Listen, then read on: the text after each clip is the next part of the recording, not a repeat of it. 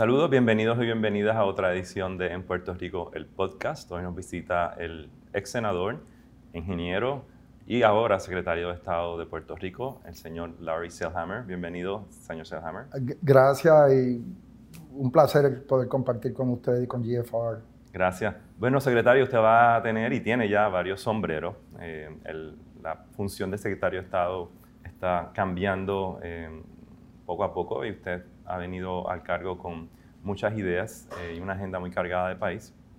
Pero vamos a empezar a hablar primero por el Concilio de Reconstrucción, que es el concilio que, que ha formado el gobernador para acelerar la construcción de la reconstrucción luego de la pandemia, de los, de los huracanes y de, de María. Eh, recientemente tuvo su primera reunión eh, y ahí usted puso una fecha, el 7 de marzo, para que se trabajara un cronograma, ¿no? una línea de tiempo sobre los proyectos a mediano, corto y largo plazo. Correcto. ¿Cuál va a ser la prioridad ahí y cómo, cómo va a estar organizando ese trabajo? Ok, eh, un breve trasfondo, ¿verdad? Cuando pasan las elecciones generales y yo no tenía la más mínima idea de que el gobernador me iba a hacer esta oferta y esta honrosa designación como secretario de Estado. Pero cuando me llama, el elemento que me trae me dice, mira Larry, yo necesito un secretario de Estado, pues yo necesito un ingeniero. Y entonces ahí es que realmente eh, me parece a mí que yo podía hacer una aportación significativa al país eh, en términos de lo que es la reconstrucción. Y entonces desde ese momento es que eh, dijo que iba a crear el Concilio de Reconstrucción, que iba a estar compuesto con aquellas agencias que inciden directamente en la reconstrucción y que son o recipientes directos o subrecipientes de los fondos federales a través de FEMA o del Departamento de Vivienda Federal. Así que, de entrada, pues esa fue la razón, el motivo y el espíritu por la cual acepté la, designación.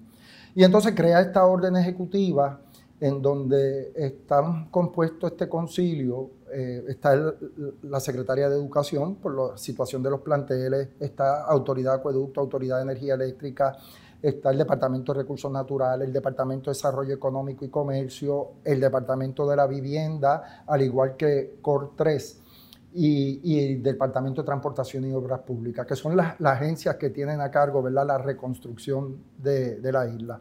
Y entonces el, objetivo realmente, yo no voy a interferir en lo que es la responsabilidad de cada una de las agencias.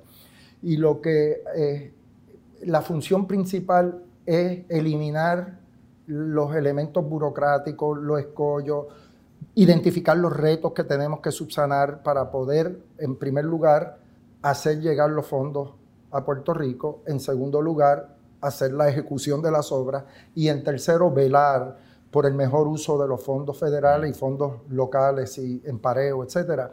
Eh, así que, que ese era, eh, o son los objetivos principales hicimos una primera reunión y, fue bien interesante porque históricamente las agencias no se comunican.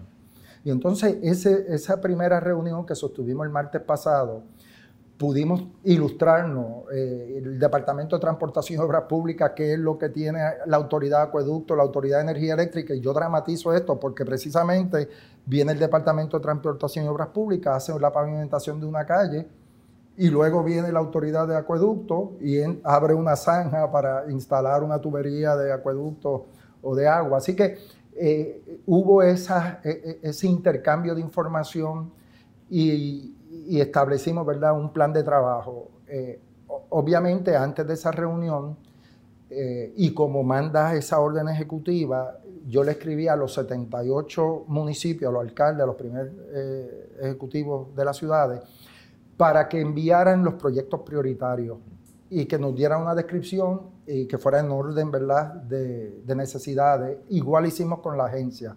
Eh, tuvimos mucha información de ellos.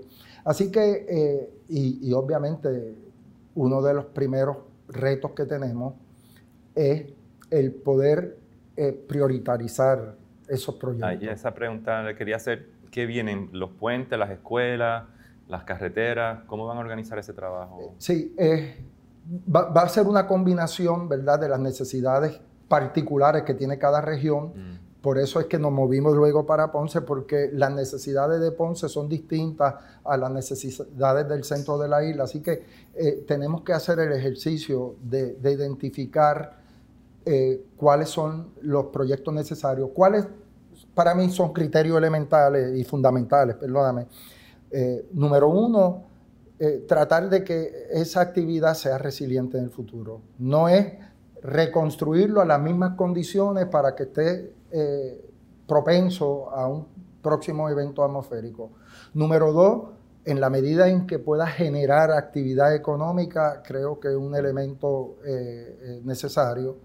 Eh, número tres, que no sean actividades que se puedan hacer localmente, que, tengan la necesidad ¿verdad? de esa asignación de fondos. Otro elemento número cuatro es hay inversión privada, capital privado que quizás necesite ese gap para poder viabilizar proyectos de capital privado, ese es otro de los elementos. Y el quinto, que yo sé que es un tema que para mí es fundamental, eh, que sea consono, conforme a lo que es el cambio climático, el calentamiento global y que sean resilientes a lo que eh, nos espera en Puerto Rico a consecuencia ¿verdad? del global warming. Sí. Y secretario, sabemos que hay una escasez de mano de obra tremenda. Eh, ¿Cómo se va a trabajar con, contratar rápido y facilitar esa parte? Eh, creamos subcomité dentro del concilio. Eh, el de la mano de obra está a cargo el eh, Manolo Sidre, del Departamento de Desarrollo Económico y Comercio. no tan solo mano de obra, sino podemos identificar, y me ha llegado a mi información, inclusive de ingenieros, la falta de ingenieros, de arquitectos, que se han ido, muchos de ellos allá. Ah, se han ido. Así que, que eh, eh, es un subcomité que se creó para ver cómo podemos eh, trabajar ese asunto.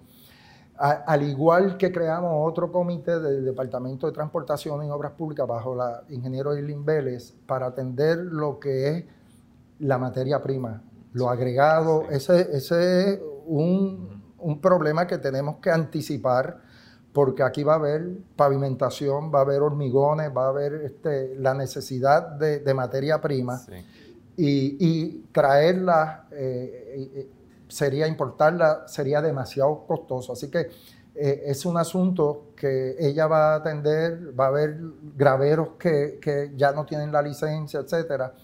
Y, eso es precisamente lo, que el concilio mm. está mm. haciendo, buscando identificar los retos, los escollos y las soluciones. Y secretario, está esta eh, propuesta federal de aumentar el, salario mínimo federal.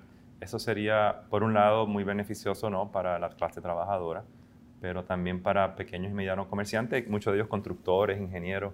Eh, ¿qué, ¿Cuál es la postura hasta ahora del gobierno al respecto? Pues eh, este, estamos en espera, y aquí pues, tomo quizás la palabra del gobernador, estamos en espera a ver por dónde va a ir el gobierno federal, el presidente de los Estados Unidos, a mí me parece que como mínimo, eh, por los impactos que pueden tener en los pequeños negocios, etcétera, el, ascender el salario mínimo, eh, yo percibo que en los proyectos federales va a haber un, incremento, un aumento. Se ha estado hablando con la Asociación de Contratistas Generales, quizás no sea los 15 dólares, eh, pero me parece que va a haber ese incremento en los proyectos con, fondos federales. Yo no sé si va a ser across the board, ¿verdad? Eh, sería lo justo. Pero el, señor Manolo Sidre también ha, dicho, mira, eh, tenemos que crear también unos incentivos de alguna forma para que el pequeño y mediano eh, comerciante pueda absorber ese, ese incremento. Cuando comience a trabajar todo el, proyecto de concilio, ¿no? a organizarse los trabajos, ¿cómo va a ser la, ¿cuál va a ser la prioridad para las escuelas ahora que hay tantas escuelas ¿no? dañadas por el terremoto y con la, y Fíjate, ese es un punto que, que yo desconocía y, y, se desprende del concilio y pudimos compartirlo particularmente con los alcaldes de la región sur, que son los que tienen el problema mayor de, efecto o daño estructural en su escuela. Entonces hay, hay tres elementos aquí. Número uno, a corto plazo, para poder dar un inicio a las clases, hay una asignación de fondos locales de 50 millones de dólares aprobado por la Junta de Supervisión Fiscal. Ahí vamos a atender ¿verdad? las columnas cortas, la limpieza, mantenimiento, pintura, desinfección, para ponerlas las que mejor en condiciones estén aptas para recibir el estudiantado. Eh, y, esa es la primera fase a corto plazo. Luego le sigue una asignación ya obligada eh, de 2.2 billones de dólares que eh, están dirigidas a aquellas escuelas y planteles que fueron o tuvieron efecto del huracán María, Irma y María.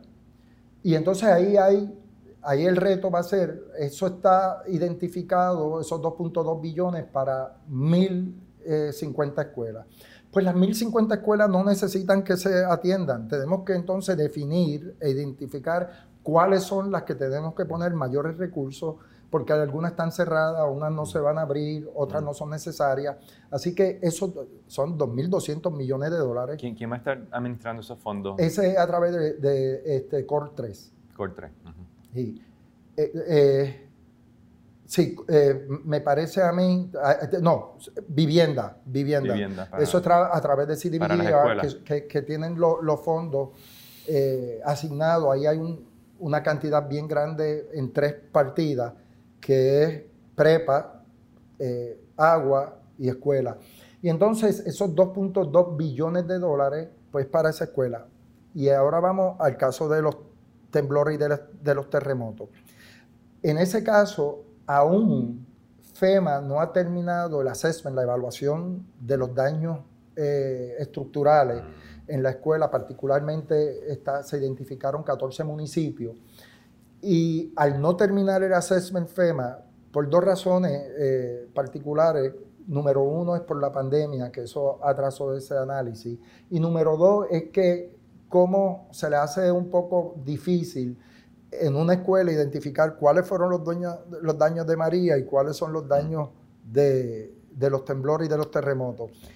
Y entonces ese es el mensaje bien importante eh, y una de las gestiones del concilio es sentarnos con FEMA para que terminen cuanto antes, porque una vez termine el assessment es que viene otra asignación de fondos federales dirigida a las consecuencias y daños por los temblores. Eh, volviendo a, vivienda, recientemente el, gobierno federal, la administración Biden-Harris, anunció la flexibilización de del desembolso de unos 6 billones de dólares eh, que estaban aguantados, ¿no? ¿Cómo, el concilio va a canalizar este, estos fondos y trabajar con vivienda para sí, eh, ahí hay unos, primero, eh, esos fueron unas grandes noticias, hay una actitud de colaborar con Puerto Rico y de flexibilizar.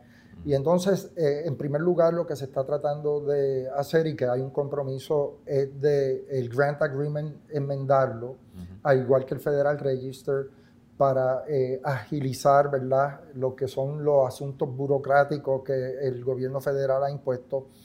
De igual forma, nosotros también tenemos que flexibilizar algunos de los criterios que, que fue una autoimposición, que no, son hasta obstáculos que, eh, autoimpuestos que tenemos que, flexibilizar. Así que eso le corresponde al, al secretario de la vivienda, ese, ese fondo es de mitigación eh, los 6.2 billones de dólares, tenemos eh, bastantes proyectos que son elegibles y, tenemos esa tarea, ¿verdad? De ahora de, y, la orden ejecutiva establece 60 días, que fue lo que había mencionado anteriormente, para eh, entregarle al, gobernador de Puerto Rico, ¿verdad? El, listado de los proyectos prioritarios. Mm. Va a ser un reto coordinar a todas las agencias y coordinar los trabajos cuando se empiece a, ya a, trabajar en estos proyectos. ¿Cómo, ¿Cómo, se va a hacer eso? Pues fíjate, esa es la, la gran ventaja del mm. concilio y yo mm. creo que el propósito y la visión que tuvo el gobernador de tenerlo en la mesa. Mm. Y por lo menos las primeras dos reuniones, en las que estuvimos el martes en el Departamento de Estado y el miércoles en la región de Ponce, eh, estuvo ahí presente el secretario de la vivienda, el ingeniero Lavoy como Coltré, este, todos los directores de agencia, la secretaria de Educación, y me parece que, en esa mesa pues, podemos eh, armonizar y coordinar mm. mejor las obras. yo estoy bien optimista de que, de que esa, esa comunicación se vaya a dar.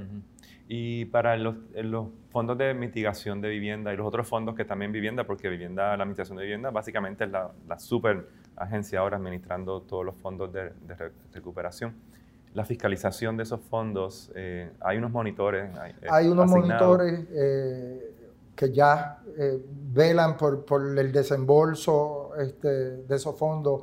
Me parece que, que hay unos controles internos y, y obviamente eso tiene que ser un asunto que tenemos que ser bien celosos porque el mayor logro que podamos hacer es recuperar la confianza. Y si tenemos un desliz, pues vamos a volver a, imposiciones de, monitores, de síndicos y, creo que el gobernador eh, va a estar bien pendiente a todo esto. De hecho, por ejemplo, ayer después de que vinimos de, la... Eh, reunión en Ponce, pasamos a una reunión a través de Teams con el gobernador haciendo un recuento de, todo lo acontecido en, la semana. Y eso es semanalmente que va a estar ocurriendo. Excelente. Bueno, como sabemos, usted fue autor conjunto con el senador Batia de la Ley de Política Pública Energética del 2019. Es la primera vez que se recoge en esa ley, en una ley, ¿no? la visión de, resiliencia, adaptación y mitigación de cambio climático. Eh, Obviamente también en conjunto con eso eh, comenzó el proceso de APP de, la, energía eléctrica, la Autoridad de Energía Eléctrica y Luma, la corporación Luma, pues ganó ese contrato. Y estamos a meses, ¿no? Junio, de que, que Luma asuma control de las operaciones de, energía eléctrica. Ha habido mucho señalamiento con respecto al contrato de Luma, en particular el Centro de la Nueva Economía pues hizo un estudio sobre pues la falta de todavía de, de, indicadores de rendimiento y, y lo oneroso del, del, del, contrato. Creo que usted también preside o es parte del comité Timón para la fiscalización del contrato. Así que cuéntenos, como secretario de Estado, ¿cuáles son las áreas que a usted le inquieta y que va a estar pendiente del, contrato? Si, si, me permite hacer una leve aclaración, ¿verdad?, del trasfondo, porque aquí hay tres leyes. Mm. Eh, la ley 120 eh, fue un proyecto de administración presentado por el gobernador que yo lo atendí en la comisión y era la que establecía el marco legal para la transferencia al sector privado de los activos de la Autoridad de Energía Eléctrica. Fue un proyecto de administración y entonces hicimos una enmienda, fue sujeto, eh, yo como en un mes fui cinco veces a Fortaleza para discutir lo que eran los criterios y los parámetros para la transferencia de los activos. Y en aquel momento del proyecto se contemplaba que la transmisión y la distribución iba a ser a través de una concesión o lo que es un contrato de operación y administración y los activos de generación se iban a vender. Eso luego cambió después que hubo un market sounding. Así que eh, el contrato de Luma y, el marco legal establecido en la ley 120 era la autoridad de alianzas público-privadas, la ley 29, que eh, era el que iba a, correr todo el proceso. Así que al amparo de la ley 120 es que se da el contrato de Luma, que desde que inició el RFQ a que se, se firmó el contrato pasaron 24 meses. Y, hay un comité de alianzas que crea la autoridad de alianza público-privada para eh, eh, hacer la evaluación y la adjudicación. Y ahí es que se da el contrato de Luma. La ley 17 de política pública energética, que es una del senador Eduardo Batia y este servidor, realmente no es de Eduardo ni mía. Eso fue un comité creado de expertos que trabajaron en esta área y, hubo participación pública y colaborativa y nos sometieron un informe. Tuvo el Colegio de Ingenieros, Malu Blasque en Reimagina, estuvo ICSE, José Rossi, eh, José Aníbal, eh, el profesor de la Universidad de Puerto Rico, y crearon un documento que lo adoptamos y se establece la Ley 17 de Política Pública Energética. Eso lo que hace es que eh, de ahí es que sale la cartera o el portfolio de energía renovable que para el 2022 debemos tener un 20%, 2025 un 25%, 20, 20 30, 40, 20, 40 60 y 100% en el 2050. Y establece, ¿verdad?, otros criterios que no voy a otras disposiciones como eliminar lo que es generación con eh, waste to energy, con carbón, etcétera, está en, en, la ley de política pública energética. Y la ley 33, que es la de cambio climático, esa es bien interesante porque ahí le dimos esa función y esa tarea de desarrollar el plan de mitigación, de adaptación y resiliencia al cambio climático a un grupo de expertos que tienen que someter ante la Asamblea Legislativa para, ya se eh, había sido eh, emendado y va a ser en octubre, un proyecto de ley que atiende erosión costera, que atiende eh, los acuíferos, edificaciones, etcétera, etcétera, que inciden, ¿verdad?, en las consecuencias del calentamiento global. Esa es la ley 33 y en esa es que, que me parece a mí el, mejor legado que le podemos dejar a, las futuras generaciones.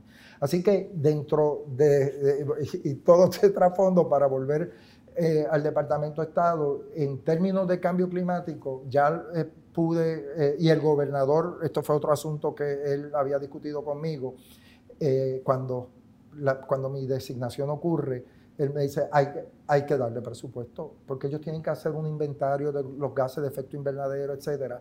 Y entonces no se le había dado nada. Ahora se identificó unos fondos de aquí al 30 de junio para que puedan comenzar los trabajos y fue incluido en ese presupuesto que se presentó ante la Junta de Supervisión Fiscal a base de lo que ellos habían peticionado. Así que eh, eh, eh, es un asunto que yo desde el Departamento de Estado voy a estar analizando y evaluando y promoviendo. En cuanto al caso de Luma, se creó un comité timón y ese comité timón tiene como objetivo básicamente cinco cosas. Número uno, eh, velar que se cumpla con eh, los derechos adquiridos de los empleados de la Autoridad de Energía Eléctrica. Aquí va a ocurrir dos cosas, o van a Luma o al, gobierno central, eh, y, hay que garantizar ¿verdad? Los, los, beneficios adquiridos. Segundo es la aportación a, a las pensiones. En tercer lugar, es que no haya un alza en la tarifa como consecuencia de la ejecución del contrato de Luma. El, cuarto es que como Luma, al tener la transmisión y la distribución, no entre en ningún tipo de conflicto en los fondos federales que van a venir para la reconstrucción del sistema de transmisión y distribución. Y el quinto, que, es de lo más importante, el cumplimiento de las métricas. Y digo esto Albi, porque eh, hay unos costos que se le va a pagar a Luma. Pero Luma, dentro de la adjudicación y el proceso de evaluación, ha garantizado una economía por diversas por gastos operacionales, pérdida de luz, robo de electricidad, eficiencia, etcétera, eh, a cinco años. Y entonces, quizá el primer año, pues todavía no hay ejecución y se va a hacer el desembolso, pero posterior al primer año ya tiene que haber dos tablitas. Esto es lo que te estoy pagando y esta es la economía. Ese neto tiene que ser a favor del pueblo de Puerto Rico. ¿Y quién va a estar administrando ese contrato pendiente a esa...? A la alianza público-privada, el, el, mandato, este contrato entre tres partes, entre la Autoridad de Energía Eléctrica, Luma y la PETRE. La P3 es la que eh, contractualmente tiene la responsabilidad de, fiscalizar y administrar el contrato. Y la transparencia eh, en este momento en el tiempo, ¿cómo al público y a la prensa se le va a estar facilitando eh, esa información con respecto a, los rendimientos y, el, delivery de, de Luma? Es, bien interesante. El negociado de energía es el que tiene el mandato de estar fiscal. primero tiene que aprobar las métricas y, y en estos momentos ya eh, presentaron ya la primera, primer memorial de las métricas, quien eh, recibe, evalúa y aprueba las métricas del negociado de energía y posteriormente en informes, eh, no sé si son trimestrales, ellos velan por el cumplimiento y hay disposiciones, ¿verdad?, con el negociado de energía de incumplimiento de, de, sanciones y de multas. ¿Y usted se siente eh, satisfecho con la fuerza que tiene el, negociado de energía para administrar el, contrato? Sí, en, este proceso de la ley 17, la Junta de Supervisión Fiscal fue bien enfática y el Congreso de Estados Unidos en que el negociado de energía sea un ente regulador e independiente y yo estoy confiado de que eso sea así, que, se mantengan. Ahora mismo eh, el plan de 10 años que somete la Autoridad de Energía Eléctrica eh, fue rechazado por, por, la, por el negociado porque no estaba en armonía con lo que es el plan integrado de recursos que fue aprobado, presentado ¿verdad? por la propia Autoridad de Energía Eléctrica. Y eso va a ocurrir con cualquier proveedor porque eh, en un momento dado aquí va a haber múltiples proveedores de energía, no va a ser la Autoridad de Energía, va a haber múltiples proveedores de energía, ya pronto va a salir eh, una solicitud de propuesta para eh, una cantidad significativa de megavatios de energía renovable. En, en eólica, solar. Eh, va a ser mayormente solar. Solar. Solar. La política pública con respecto a solar, tenemos mucho, mucho terreno agrícola valioso hay una controversia ¿no? de cómo usar esos terrenos. Hay también la propuesta de usar este, la huella urbana, eh, que es más difícil, pero para las, placas solares. ¿Cuál va a ser esa política pública? ¿Cómo se va a eh, en aquellos terrenos agrícolas tienen que pasar por el proceso. Eh, eso fue una enmienda que yo no acepté en el Senado, que se introdujo en la Cámara, que independientemente de la clasificación o la calificación de suelo podían establecer eh, fincas solares, pues eh, realmente eh, no puede ser así. Tiene que pasar por un proceso de consulta de ubicación y de evaluación y entonces ahí el, sector agrícola, el Departamento de Agricultura tendrá que determinar si tiene un valor agrícola o no lo tiene. el plan de uso de terreno también crea ciertas limitaciones. así que pasará el análisis y la evaluación. Lo único que la ley para nosotros poder cumplir con esa cartera de energía renovable tan eh, ambiciosa, pues el proceso de expedición de permiso es uno más expedito. Eh, la realidad es que la ley 17 eh, busca mucha generación distribuida e incentivos, porque me parece a mí que la finca más atesorada que tenemos es los techos de las casas y de los edificios. Y yo creo que eh, esa debe ser una de las direcciones que debemos mm. mantener y fortalecer. Secretario, em, el gas. Es una, ¿Cuál es la política pública con respecto? Pues el, el, gas, claramente, si uno mira la exposición de motivo del proyecto de la ley 17, el gas es el elemento de transición. O sea, eliminamos, y, esto no es por porque entendíamos que era así, eh, no, es porque la data científica que se arroja, eh, las emisiones de gases de efecto invernadero del gas son ínfimas comparadas con el petróleo, con el diésel, el bunker y mucho más que, el carbón. Así que el proceso de transición debe ser a través del uso del gas. Eh, y me parece a mí que el gas va a ser eh, energía base que tenemos que tener porque sabes que en, a menos que en un momento determinado tengamos tanta almacenamiento de energía que podamos eh, subsanar la intermitencia, el, gas eh, nos va a dar ¿verdad? lo que es la resiliencia a, nuestro sistema energético. Y, si te fijas, eh, y perdona que, esté tan, tan vocal, pues fuimos bien cautelosos en términos del por ciento, porque sabemos que cualquier inversión con gas natural no puede ser a cinco años. Por eso en el 2030, de 25, pues al 2040 es un por ciento bastante moderado, porque sabemos que si alguien va a hacer una inversión en gas no puede ser a cinco años.